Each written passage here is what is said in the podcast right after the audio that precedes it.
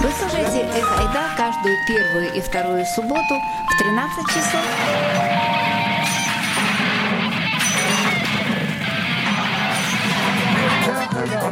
И «Эх, Ойда» по-немецки каждый третий и четвертый четверг в 19 часов. Добрый день, дорогие Добрый радиослушатели. день, дорогие радиослушатели. Ну вот, как слышите, мы сегодня в студии вдвоем, и наша сегодняшняя передача посвящается такой огромной теме, что ее в десятером не сделаешь. Мы вам расскажем о Грузии, ну, естественно, расскажем о наших личных впечатлениях. Мы только что вернулись из большого путешествия, Ну, постараемся рассказать. но для начала мы слушаем немного музыки. Чемоци натела Даприна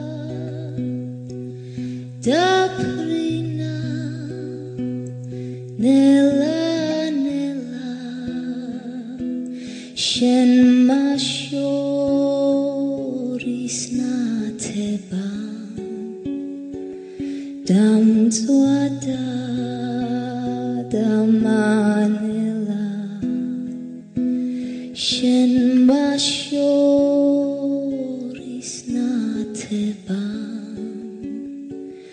Dam zuada damanela Это была Катя Мелла, совершенно замечательная грузинская песня «Светлячок». Ну, к нашему путешествию должна сказать, что в Грузию мы попали морским путем. Мы пересекли все Черное море слева направо, с запада на восток. То есть мы стартовали в Болгарии наше путешествие на пароме под названием «Дружба». Победила дружба. С Лукой мы познакомились у спасательных лодок. Ярко-оранжевые, с задраенными оконцами, они висели над палубой и чем-то напоминали дирижабля. Крышка люка одной из них приподнималась и хлопала под порывами крепчавшего к вечеру черноморского ветра. Не разбираясь толком в морском деле, я все-таки смог показать, где у них мотор и винт, и где на обшивке написано про вместимость — 42 человека. Но если захотят спастись, влезут, не очень уверенно объяснил я. В длину лодки были от силы метров по девять. Лука вскарабкался на трап посмотреть за борт, куда такую лодку в случае чего спускают. Восемь этажей под нами в волнах несколько раз мелькнуло что-то серое, может быть, дельфин. «А акула здесь есть?» — спросил Лука. И, не дожидаясь ответа, сказал. «Мегалодон. Это самая большая акула в мире. Мы бы взяли мегалодона». «А зачем она нам?» Лука на секунду задумался. «Она защитница. В нее 40 человек вмещаются». В море вообще, вообще все большое, говорю я. Мы по сравнению с ним совсем маленькие. Да, маленькие, соглашается Лука. И Россия тоже. Чепухня маленькая. Мы плывем на грузовом пароме поперек Черного моря из болгарского Бургаза в грузинский Батуми. Паром идет без остановок три дня. Называется он «Дружба», что кажется пережитком советских времен, хотя сам корабль построен в 2002 году. Пассажиров много, в основном это драйвера-дальнобойщики. Нижние палубы плотно заставлены грузовиками. Среди них приткнулся велосипед швейцарца Урса, который хочет ехать на нем в Японию, и видавшая виды легковушка с украинским номером, машина родителей Луки. Мама его из армянской грузинско-русской семьи выросла в Украине. Отец русскоязычный украинец из Одессы. Познакомились, когда работали в Карибике на круизных судах. Лука родился в Калифорнии, потом семья долго жила во Флориде, название которой все, включая Луку, произносят по-американски, с ударением на «о». Разговор с Лукой напомнил мне об эссе Дэвида Форстера Уоллеса про круиз, где он смущал своих соседей по столу рассуждениями об акулах.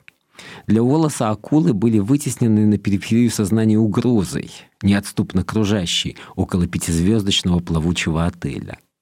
Вокруг нашего скромного судна они плавают по ночам, посматривая, не покажется ли русский военный корабль или оторвавшаяся мина.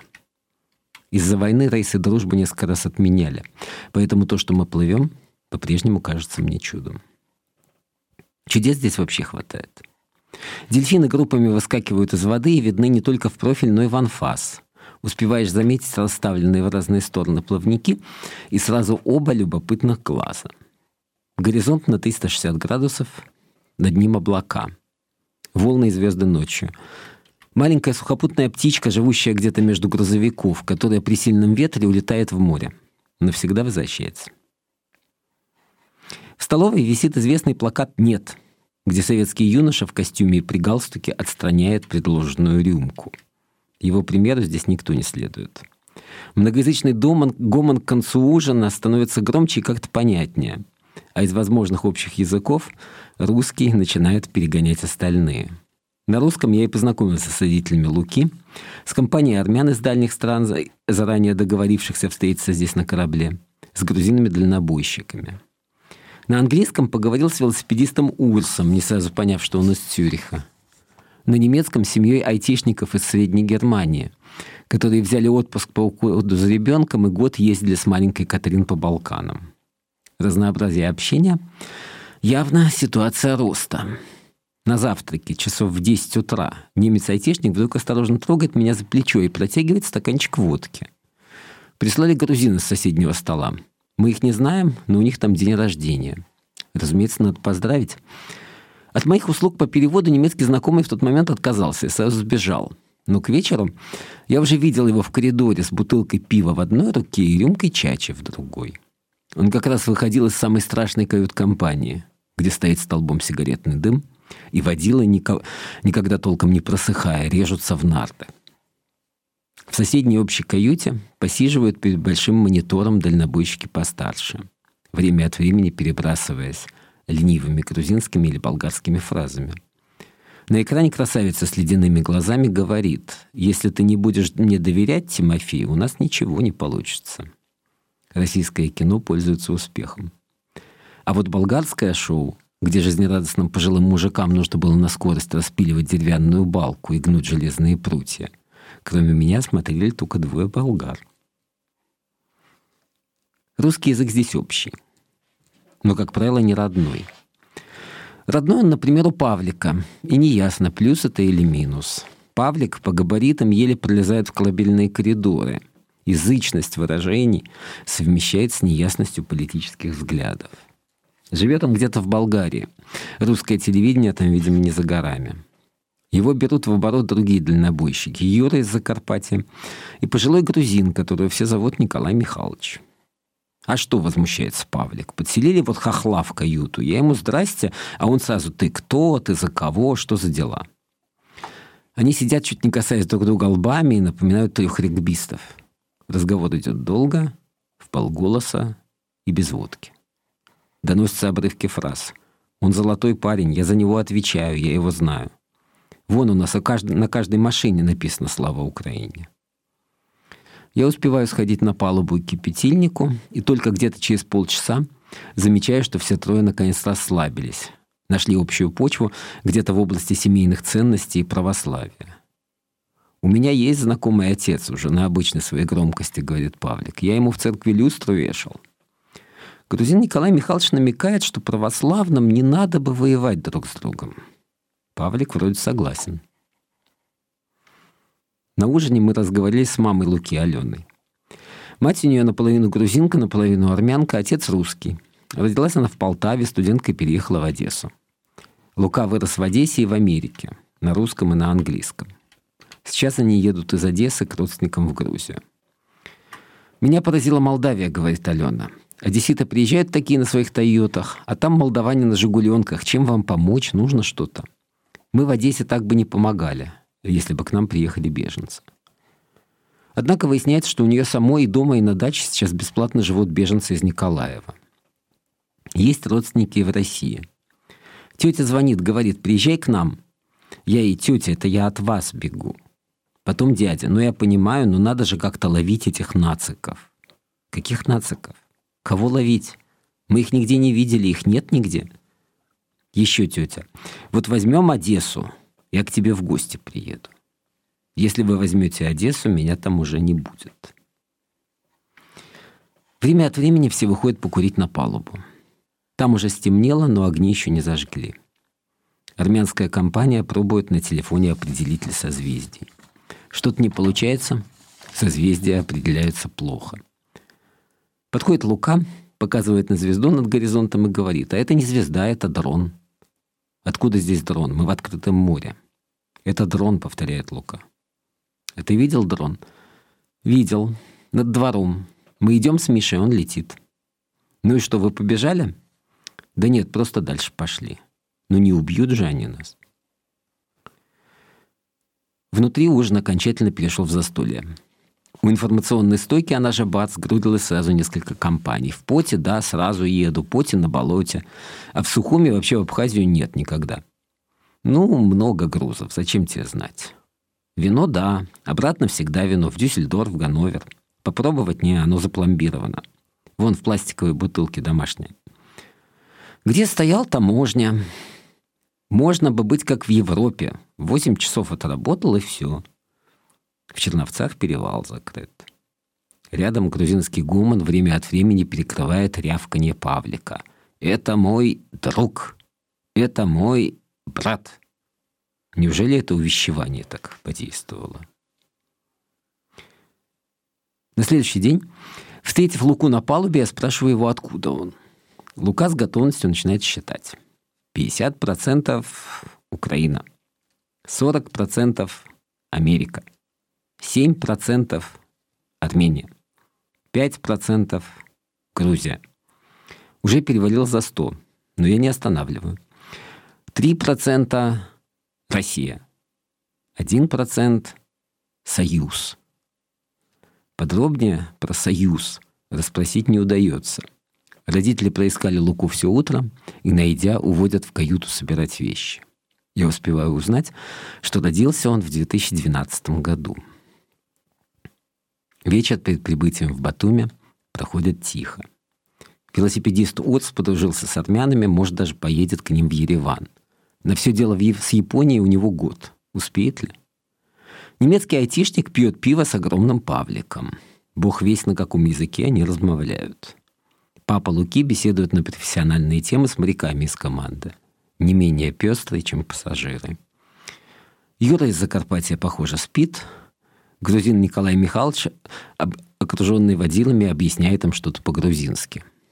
Вчерашние именинник и компания разбрелись и смотрят в телефоны. Берег близко, и появилась турецкая сеть. Я еще раз оглядываюсь вокруг. С одной стороны огни далекого берега, с другой — светлеющее к горизонту море. Дружба замедляет ход, чтобы не прийти слишком рано. Она уже победила.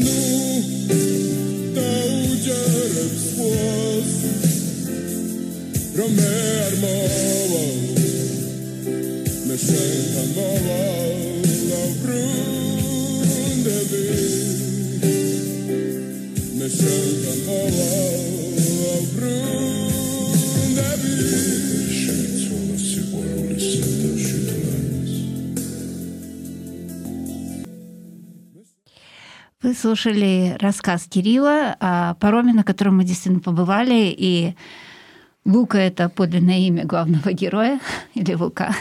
И э, вы слушали сейчас песню Иракли Чеквяни, который известный грузинский поэт, писатель, исполнитель, в первую очередь, создатель, можно сказать, э, рок-сцены грузинской еще в 90-е годы, и посвятивший немало песен морю, в том числе песня «Я переплыву море», о том, как многие люди, то есть посвященная тем людям, которые пытались перебраться через Черное море не так уютно, как мы на грузовом пароме, а вплавь. Был даже человек, который преуспел в этом и действительно сумел добраться до турецкого берега. Ты что-то знаешь об этом, Кирилл? Ну, это был э, из таких больших заплывов в этих широтах. Известная э, история Олега Саханевича, которая была потом воспета Хвостенко в незабвенной э, песне «В море черном плывет Россия вдоль советских берегов». Россия — это был такой теплоход. А Саханевич, значит, он с этого теплохода спустился в какой-то момент и э, на импровизированной какой-то надувной лодке или при помощи каких-то этих самых вот средств, которые ему удалось поднести и каким-то образом там собрать на это на, на, на теплоходе России, он, значит, действительно уплыл в Турцию, собственно говоря, мимо там Батуми и так далее. Там мы тоже вот как раз проплывали. Там очень много дельфинов в этих э, широтах, и, может, они тоже помогли как-то или хотя бы своим присутствием утешали. Вот. Но, во всяком случае, случае вот была такая история. Некоторые погибли, кстати, надо сказать, при таких попытках. А Саханевич доплыл, и есть известная даже запись концерта Хвостенко в Нью-Йорке, где он говорит потом, Олег, встань, значит, покажись. Мы эту песенку вам потом поставим. Может, мы ее уже даже и ставили, собственно говоря. Вот. А плавание это происходило вот именно там, где с одной стороны Турция, с другой стороны а, Батуми. Но на этом мне хотелось бы немножко тебя перебить, потому что мы э, в основном сегодня и очень много будем говорить о конечном пункте нашего путешествия на теплоходе «Дружба», о и вообще о Грузии. Но хотелось бы несколько слов сказать о том месте, откуда мы стартовали. Мы, в отличие от э, людей, которые пытались переплыть Черное море, э, выбросила из Советского Союза, стартовали с самого дальнего от Турции берега и э, в те времена, конечно, это не было бы спасением Болгария. И мне хочется несколько слов сказать о болгарском побережье, которое мы покинули, прежде чем мы сели на этот корабль. Но э, для меня Черное море в Болгарии началось очень необычно, не золотых песков и прочих э, аттракционов, которые там понастроили для самых разных туристов. Здесь я отмечу не только русских туристов, а очень много английских, в первую очередь англичан, английских туристов – а также немцев, которые представляют самый худший разряд дешевого алкогольного туризма. И тем не менее, так сказать, туристические группы в Болгарии очень разнообразны. Это не только русские. Или были до последнего времени также украинцы, чехи и так далее. И э, я начала именно, повторяю, не с этих мест, а с чудесного, менее известного местечка под названием Созополь. Это прекрасный греческий город, напоминающий о том, что греки, когда выходили в Босфор, двигались изначально все-таки скорее на запад, в сторону нынешней Болгарии, и строили там свои колонии. Созополь одна из них, и это частично видно в структуре города. Архитектурно, конечно, осталось безумно мало, только пару раскопок там есть. Но, тем не менее, так называемая Тракия – там еще чувствуется культурно, в смысле еды, конечно. Весь город тонет в фигах к этому растению. Мы почему-то по берегам Черного моря то и дело должны были возвращаться. Она еще появится в нашем рассказе. И э, осенью они падают такие тяжелые на землю, и все пахнет фигами. Там был фестиваль ежегодный культурный, там встретила Георгия Господинова, великого болгарского писателя, с которым мы, в частности, говорили о его последнем романе, который сделал его действительно всемирно знаменитым. На английский он переведен как «Time Shelter», немецкого названия я еще не знаю, э, но совершенно чудесное название по-болгарски «Время убежища». Там он рассказывает о людях, которые хотят прятаться от времени, которые хотят создавать зоны своего времени, будь то 90-е или 70-е прошлого века, Каждый эм, хочет жить в своем времени, создаются многочисленные клиники, сначала, чтобы лечить деменс, потом постепенно Альцхаймер, потом постепенно для якобы здоровых людей.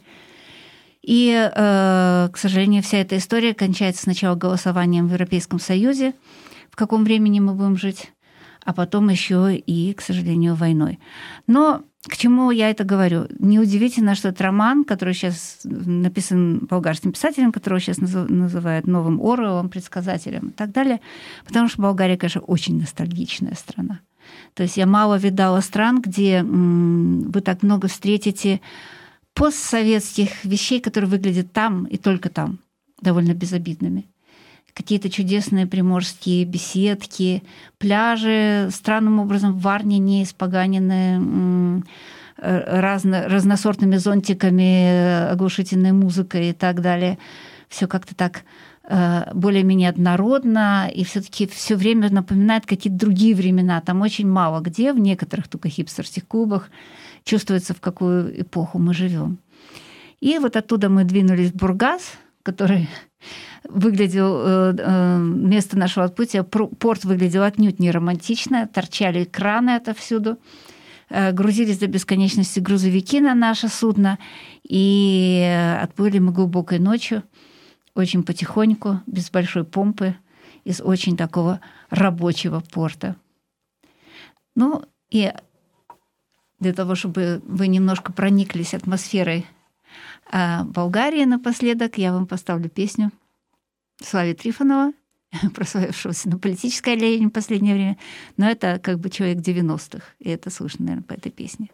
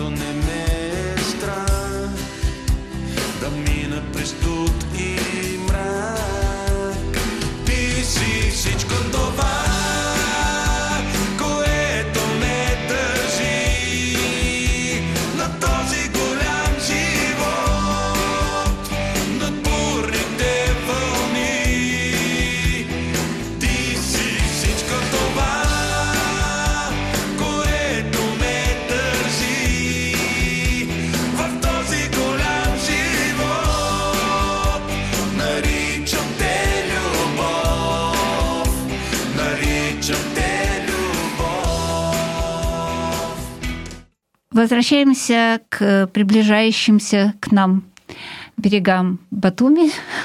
Можно сказать, что мы слушали сейчас болгарское телевидение, так оно и звучало из рассказа Кирилла. И мы вдали видим э, небоскребы и какие-то совершенно футуристические здания, э, образ ну, приближающегося города, э, совершенно не, неожиданно для тех, кто заранее не знает и отнюдь не ностальгичен, но издалека справа мы видим Кавказские горы, в том числе снежные вершины, которые выше, по много-много раз выше. Они полностью меняют всю эту перспективу. И все эти строения на берегу напоминают э, то ли маленькие лего какие-то строения, то ли песочные замки. Ну да, горы, конечно, поставили вещи немножко в перспективу, хотя надо сказать, что Skyline Батуми производит впечатление, особенно для тех, кто, может быть, когда-то кто-то был в этом городе очень-очень давно как я, потому что, э, э, в общем, это э, впечатление производит. Например, есть один небоскреб, внутрь которого встроено колесо обозрения. Оно как такое золотое колесо, или, скажем так, золотой такой вот цветок такой, значит, как бы прикреплена к боку этого здания. Местные активисты, кстати, рассказали нам потом, что это здание не используется. Оно когда-то было построено, но с тех пор... Как э, технический университет. Да, задумано потом было. как-то его пытались куда-то пере, переориентировать, а в настоящий момент никому совершенно не ясно, кому оно, собственно, на самом деле принадлежит и что там, собственно говоря, должно было бы быть. Небоскреб стоит пустым, колесо не вертится. Нам объяснили, что вся эта постройка началась э, со времен Саакашвили, эм, его идея была привлечь инвесторов, а также вообще обратить внимание Запада на Грузию и он очень много вкладывал в современную архитектуру, приглашал, кстати, в том числе известных архитекторов. Э, есть и интересные здания, например, одно здание выглядит как перевернутая бутылка. То есть нельзя сказать, что это все лишено фантазии и что все это только выше, выше, выше, как в иных э, странах это бывает. Но, к сожалению, все эти здания строились без всякого плана, без головы, Саакашвили, к сожалению, многие грузинские собеседники сказали мне, что при некоторых его достоинствах и того, что он сделал для Грузии, это был человек, который никого не хотел слушать. И, наверное, меньше всего он хотел слушать тех людей, которые уже тогда пытались что-то сделать, защитить э, старый Батуми. Например, это перевернутая бутылка, сама по себе здание может быть и замечательное, но стоит на месте старинной крепости, что, ну, конечно, абсолютное преступление. Ну, старый Батуми все-таки существует. Существуют целые кварталы старинных домов. Тогда они, как правило, двухэтажные, с балконами, с такими э, решетками на балконах, которые помнят Паустовского. Паустовский некоторое время жил в Батуми, редактировал морскую газету «Маяк», портовую газету, и написал несколько текстов о Батуми, вот именно о том старом. И вот в этом старом Батуми есть турецкий квартал, есть э, некоторое количество довольно интересных зданий и закоулков, блоков, то есть э, нельзя сказать, что все снесено, но, конечно, по сравнению с этими глянцевыми, стеклянными, уходящими там до 30 этажа ввысь фасадами, которые тут же недалеко уже вдоль моря стоят и вокруг города, это, конечно, производит впечатление как какой-то дикий, довольно неестественный контраст. Кроме того, в Батуми было очень много построено всего и эклектического тоже. Например, на центральной площади стоит старинное здание. Ему на самом деле может быть лет 10 максимум, но оно сделано как старинное, оно выглядит как старинное. Оно напоминает какой-то довольно странный гибрид э, башни с часами из Праги в натуральную величину э, там этажей 7, и э, что-то мавританское – и вот когда э, с первого взгляд э, создается странное впечатление. Первый взгляд смотришь, какое-то старинное здание. Потом вдруг хоп, а откуда здесь такое старинное здание? Его здесь не должно быть, его здесь и не было никогда. В общем, э, некоторая э, причудливость и даже призрачность этого ландшафта э, как-то бросается в глаза. Поразительно то, что многие очень дома, которые на первый взгляд э, отреставрированы, неплохо отреставрированы, потому что, к сожалению, есть и много неотреставрированных домов. Это производит еще более, ну или такое же грустное впечатление, когда они на глазах, великолепные старые здания э, разваливаются. Э, так вот, многие отреставрированы, дома отреставрированы очень по-дурацки, то есть э, к ним пристроены дополнительные этажи. Вообще Батуми, когда мы пытались сравнивать его с Одессой, показался нам, например, в меньшей степени похож на Одессу, чем Тбилиси. Почему в сравнении с Одессой? Не только потому, что, ну, мне, конечно, хотелось сравнить морские города. Варна даже показывает, может быть, где-то больше сходства с Одессой. А, но и потому, что вот как раз между Батуми и Одессой есть очень серьезное сходство. И тот и другой город возник э, в, фактически в XIX веке, в начале XIX века. Э, и тот и другой возник по каким-то рациональным соображениям. В случае Одессы это была Екатерина, ее идея там, делать какую-то столицу э, тогда, тогдашнего имперского Черноморья. А в случае Батуми это было еще интереснее. Открыли там, там была нефть рядом, да, в Азербайджане. Вот, и Батуми был хороший, эм, хороший порт для перевозки э, этого по всему западному миру. То есть там хозяйничали не русские, там хозяйничали англичане. Там, например, был Нобель, один из миллионеров, который жил в Батуми. Это был город, Э, задуманы на самом деле так, что там должны были бы стоять вот эти вот э, имперские здания. Ну, может, потому что там как раз хозяйничали не русские дома в основном, даже самые красивые, двухэтажные, небольшие, очень красивые, очень уютные, с роскошью сделаны, э, скорее в европейском духе, я имею в виду сейчас старый Батуми, который сохранился, но не высокие, не такие помпезные, не такие вот построенные итальянцами или немцами, как, например, в том же Тифлисе. Да, Батуми задумывался как порт, и э, поэтому был поставлен в месте, которое климатически тоже не очень благоприятствовало такой вот роскоши. А, потому что там э, субтропический климат со шквалами, с э, большой влажностью. И поэтому, в общем-то, это место, видимо, долго воспринималось как место такое рабочее, где, собственно говоря, люди при, при, приезжают для того, чтобы либо работать, либо делать деньги. И, соответственно, это немножко э, отразилось на облике старинного современного города. Паустовский, кстати говоря, в своих эссе писал, что он еще застал вот тот период жизни Батуми, когда там, например, были специальные ночлежки для отставших от кораблей моряков. Причем все эти моряки были самых разных национальностей, многие из них были англоязычные, и, э, как правило, такого рода люди были не дураки подраться и побуянить в городе. И, в общем, все это совершенно не напоминало какую-то такую причесанную, контролируемую то ли Российской империи, то ли советской властью местность. Это скорее что-то типа какие-то элементы Дикого Запада там, конечно, были. А Порто-Франко э, Батуми перестал быть где-то в 1887 что ли году. То Примерно до... тогда же, когда Эдиса. Да, да. То есть до этого там э, было официально, как бы это как бы принадлежало Российской империи, но не нужно было платить налоги Российской империи. Соответственно, э, там можно было разворачивать свои дела как угодно, не оглядываясь особенно на Санкт-Петербург. Это прекратилось очень поздно, вот практически в конце XIX века. Ну и еще, э, что хотелось бы сказать про Батуми напоследок, это как раз то, о чем начал говорить Кирилл, это его совершенно тропической природе. Это действительно субтропики. Более того, есть, эм, есть повесть Колхида Паустовскую, которую очень советую перечитать, где это описывается, насколько это была суровая субтропическая природа, ну, и которая немножко объясняет, почему, собственно, греки, которые э, выезжают через Босфор, сразу шли налево, не очень решались путь направо, на восток, к Колхиде. И почему до аргонавтов никто туда и не ездил, считал, что там вообще какой-то конец вообще всего. А подвиг аргонавтов, которые, в общем, ну, приехали, пограбили, будем, можно спорить о характере Медея, но, в общем, поставили Медея в довольно сложное положение – Э, но действительно было отважным путешествовать по тем местам. Там Черное море показывало свой, они называли его гостеприимное море, да, чтобы, наверное, уговорить, чтобы оно не было настолько суровым. Ну, на собственном опыте могу сказать, что морской шквал начинается за считанные секунды. То есть э, сначала дождя нет и ничего его не предвещает, только так слегка на горизонте, может быть, собираются тучи.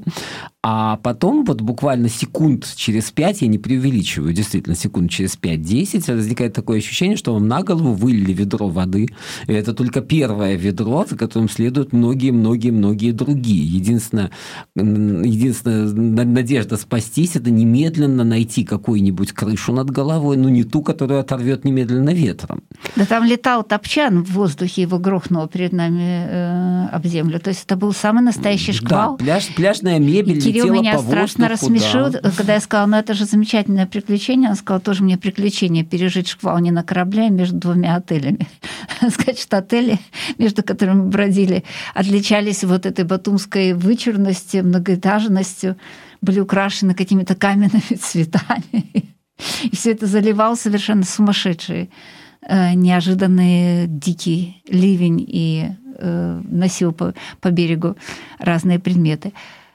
Ну и вот сейчас мы послушаем песню про Батуми, э, который, не знаю, появился ли у вас аппетит туда поехать, но говорят, что окрестности Батуми действительно очень-очень я не говорю сейчас туда ехать, да, я думаю, вы все в курсе, что происходит в Грузии. Я имею в виду, когда после победы Украины когда-нибудь, если вам захочется поехать по Черному морю, вокруг города есть очень красивые э, леса, вдоль моря там очень красивый променад. О чем и поется в этой песне. И под эту песню хочу пару слов сказать, добавить вам, что весь Батуми на самом деле пропах совершенно потрясающими запахами. В турецком квартале пахнет э, шишей, самым разной, лимонной или розовой шишей. Вы чувствуете разницу запахов. Совершенно потрясающим запахом кофе на песке, а также весь город пропах свежим лавашом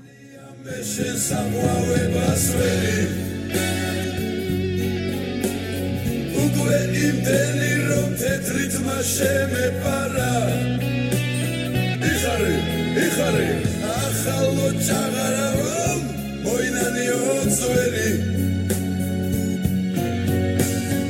Ama zemmer tanışma Rakabim gerura Ну и не забывайте, конечно, запах Черного моря, который продолжался на протяжении всего путешествия, специфический запах йода, которым насыщено это море, водорослей и специальных испарений, которыми дети черноморские все должны были обязательно дышать.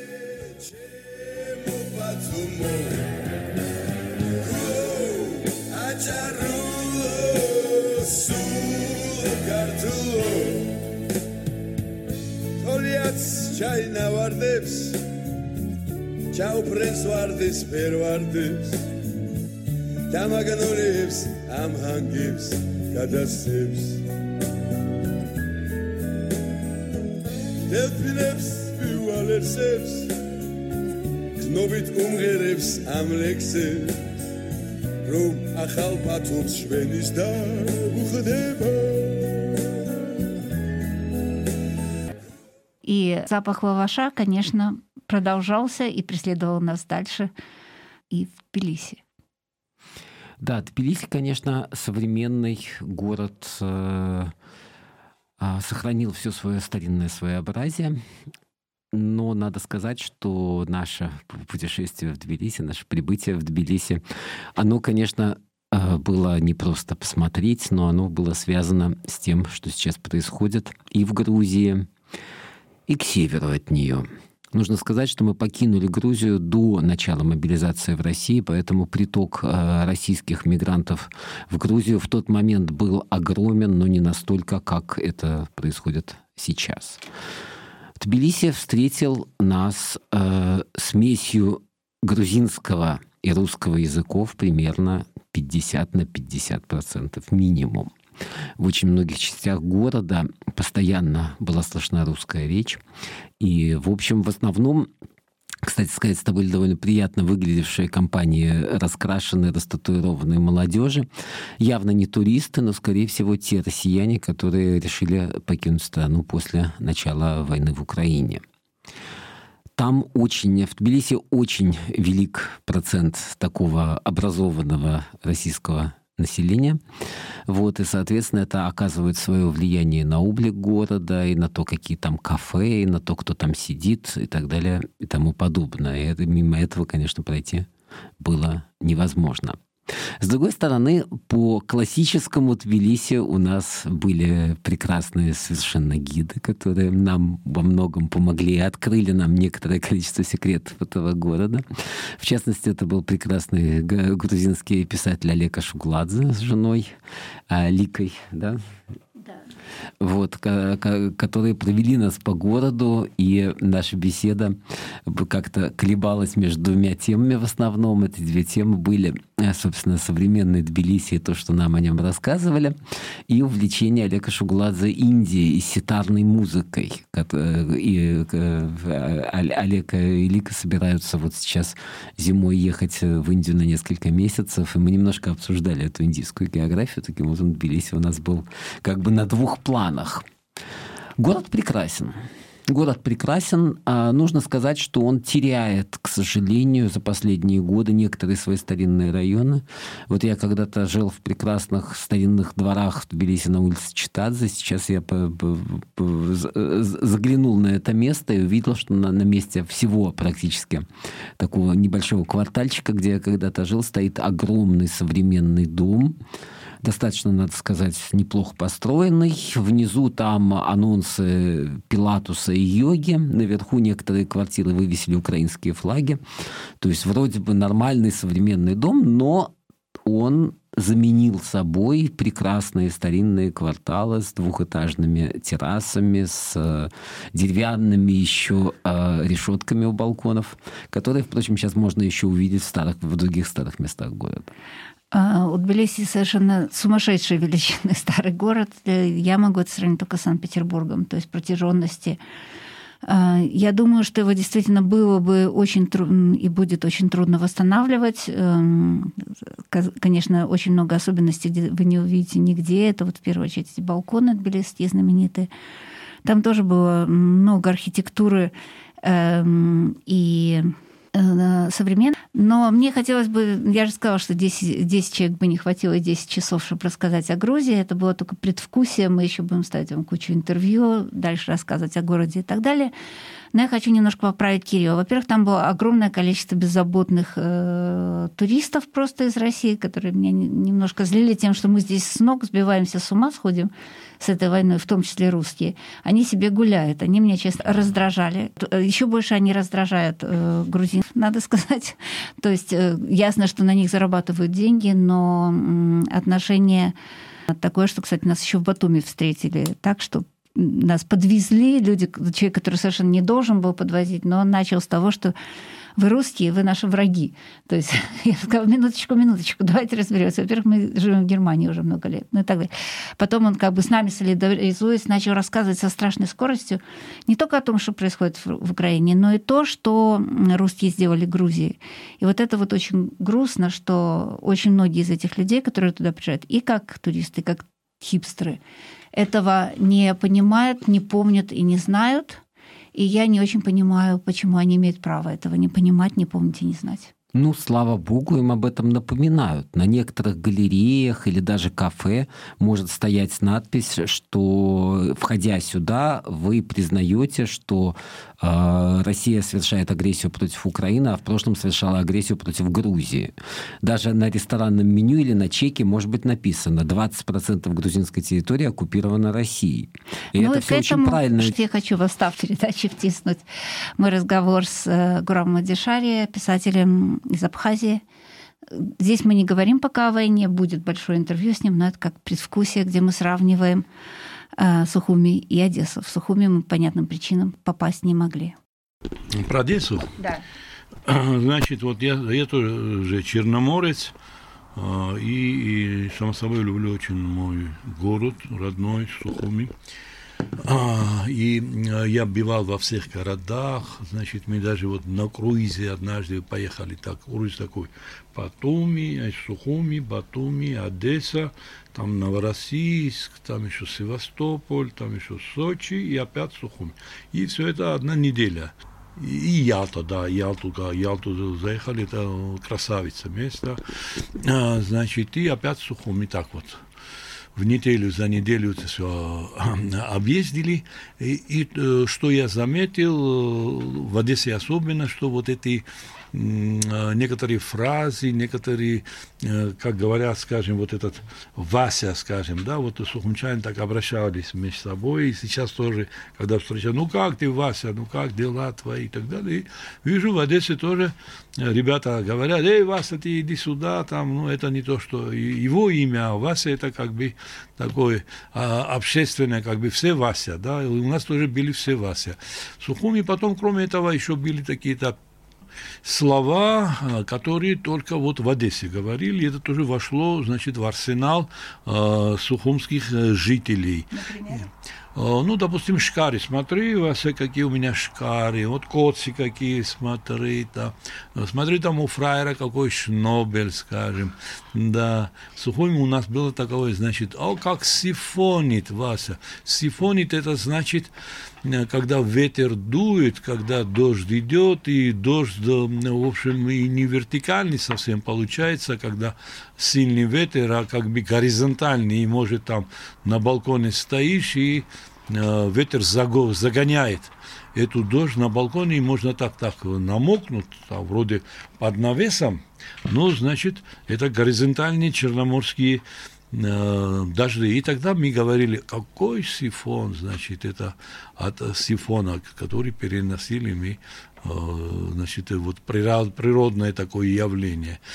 Э, и очень много родного. Потом вот сухумский русский, это какой-то был курортным языком, там были слова грузинские, чалич наведем, скажем, были абхазские слова, вара куда, Вася, ты Э, идешь, что ты это самое, Вася, там, а, были там э, греческие слова, непе, непе, привет, Вася и так далее. И все это какой-то такой черноморско-сухумский курортный язык. И когда разговаривали на этом языке, то невозможно было различить, он грузин, абхаз, грек, армянин, украинец. Невозможно было, поэтому мы очень гармонично как бы вот так жили. Мои самые светлые воспоминания, это мое детство, юношество, и потом эта война проклятая, она началась, когда мне было уже 40 лет, когда мне было уже 40 лет, и остальное это уже пост военные, поствоенные стрессы, это все а, а, обдумывание, значит, это все анализ того, какую жизнь прожил, что дальше, что значит война, войну, которую мы э, видели только на э, экране кинотеатра, это в основном Вторая мировая война, э, которую, которая не была у нас в Сухуми, только на экране и в книгах. Да, и часто показывали, конечно, такие фильмы, тоже читали очень часто такие э, романы, рассказы, но в Сухуми войны не было. Но было что, э, однажды как бы э, Мессершмитт залетел в Сухуми, одну, значит, этот снаряд выбросил, один снаряд, и как э, старые сухумцы говорят, он не взорвался, но прямо упал э, на человеку в голову, значит. И, значит, для этого человека э, все равно, значит, взорвалась эта бомба или не взорвалась. Он погиб. То есть мы ощутили эту войну. И потом второе, что я помню, э, у нас все время с детства вот э, в районе маяка затонувший был корабль. И вот видно была, значит, эта вишка, верхняя часть, остальное все было потонувшее. Это корабль назывался Амба. Амба. Амба Амба, который, значит, сухогруз, который из Одессы во время войны вывозил детей. Детей сирот без родителей, и Сухоми их, значит, это самое, принимали, и они потом жили дальше у нас. Но э, не доплив до Сухуми, значит, э, разбомбили Амбу, часть детей погибла, значит, потонула около берега, и этих детей остальных удалось спасти на лодках, кто-то доплевали даже до него и так далее. И эти дети травмированные, они жили у нас. И особенно был один известный, у него была кличка а, значит, свобода или чума, который мы его называли веселым человеком. Он получил большую психологическую травму э, в районе кинотеатра Сухум, э, то есть э, это в районе то же самое главпочтам у нас было, там главная почта, он выходил, у него была всегда тельняшка, такой моряков и фуражка была капитанская, кто-то ему подарил, и он выходил, монологи свои читал, что я чума, я свобода, я спасу детей мира от войны и так далее, и вот мы его часто видели, он играл на гитаре, иногда приглашали на Сухумское кафе, э, значит, там у нас такое открытое пространство, э, Брехалука тоже, да, это тоже украинское слово. Брехалука, да, Брехалука, значит, фактически, что, представляла, значит, Сухумская Брехалука. И Брехалука одна перед гостиницей Рица, и вторая перед э, интуристом гостиница Абхазия, да.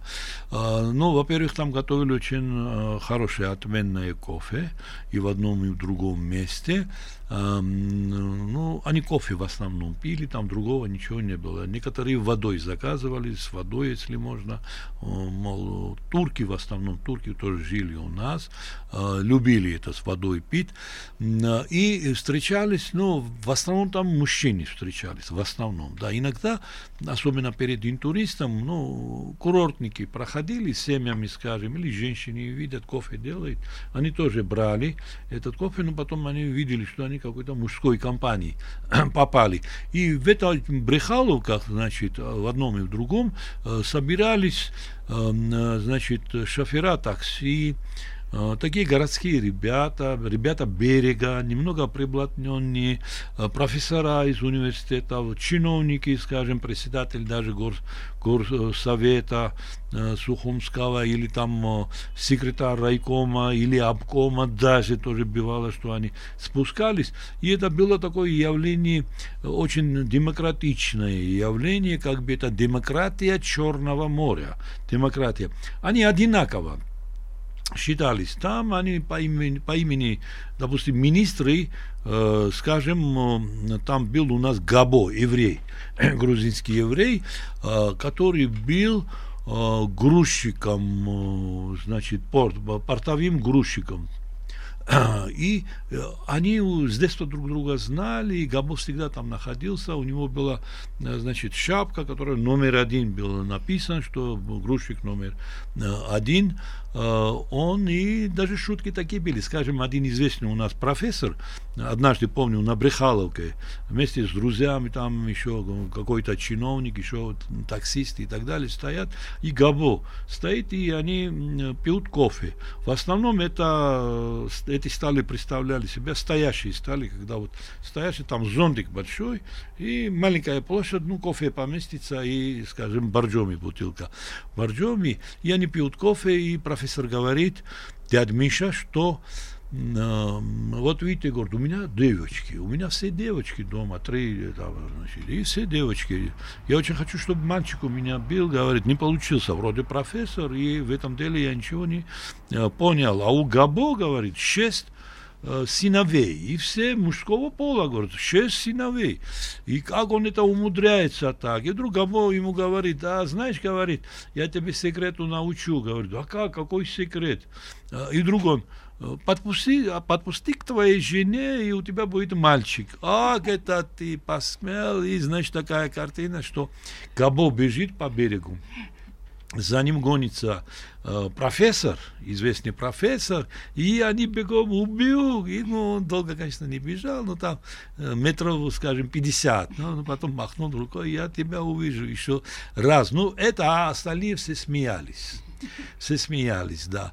Вот на Брехаловке потом мы играли шахматы, играли домино, но шахматы часто. И на рубль, советский период, на рубль. Рубль свою силу тогда имела. И вот сыграю там, э, и у нас был такой, э, значит, доцент, доцент, который преподавал в университете, э, покойный Эдуард Чантурия. Он был бывший боксер и так далее, и колорит, э, такой представитель городского фольклора известный острослов и так далее. И он играл хорошо в шахматы, и говорил, я чемпион, чемпион и так далее. И как-то один прекрасный день какой-то старик, да, да, он э, выиграл где-то 10 рублей, то есть 10 желающих он обыграл. И он говорит, чемпион, меня трудно победить. И посмотрел, кто еще сыграет. И вдруг какой-то старик, не сухомский, в цилиндре там, и сидит, и на море смотрит, любуется морем. И этот э, доцент, его, у него была кличка еще доцент. Он был доцентом, но кличка тоже была параллельно доцент. Доцент пришел и так далее. И он махнул его рукой, ну, здравствуйте, э, господин, он кричит, «А шахматы играете? Он говорит, да, играю. «Э, давайте мы тут на рубль играем в шахматы, давайте со мной сыграем, вы желаете? Он говорит, ну хорошо, и он пришел, значит, он, они, значит, фигуру поставили и так далее. Через пять минут доцент проиграл рубль, он говорит, вытаскивает рубль.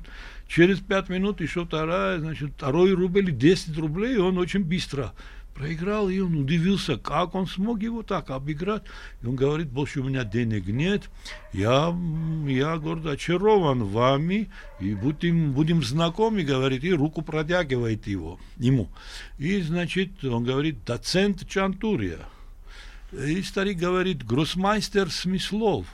Это, конечно, гроссмайстер, который отдыхал, у нас удивительные люди отдыхали, значит, с Сухуми, значит, и, значит, они напали на этого, попались так, что гроссмайстер там сидел, и позвали его, конечно, он без всех там а, обыграл, и потом шутили, смеялись над доцентом. Доцент там пришел, давай, может, сыграешь с ним, и так далее. И в основном это был сухумский юмор. Ну, само название Брехаловка смешное, потому что да. человек, э, знающий украинцы знают брехать, это значит врать. Да, врать, и они там, Врать, то есть- там рассказывали истории, там были люди э, завсегдатай, брехаловки, завсегдатай, которые с утра до вечера они сидели, говорили разные истории, разные сплетни были. Знаешь, вчера вот э, секретарь обкома там где-то бил, там тот ему что-то сказал, что ты говоришь, ха-ха-ха, смеются, и вот такие истории, плюс еще футбольные матчи обсуждали, болельщики Что ты били. насчет фраз, э, вот что, кстати, тоже интересно, в Одессе был круг, где стояли Да. и часами обсуждали, просто в кругу стояли мужчины. Да, да, вот часами они. обсуждали футбольную. Да, футбольная. Вот то, то же самое было у нас.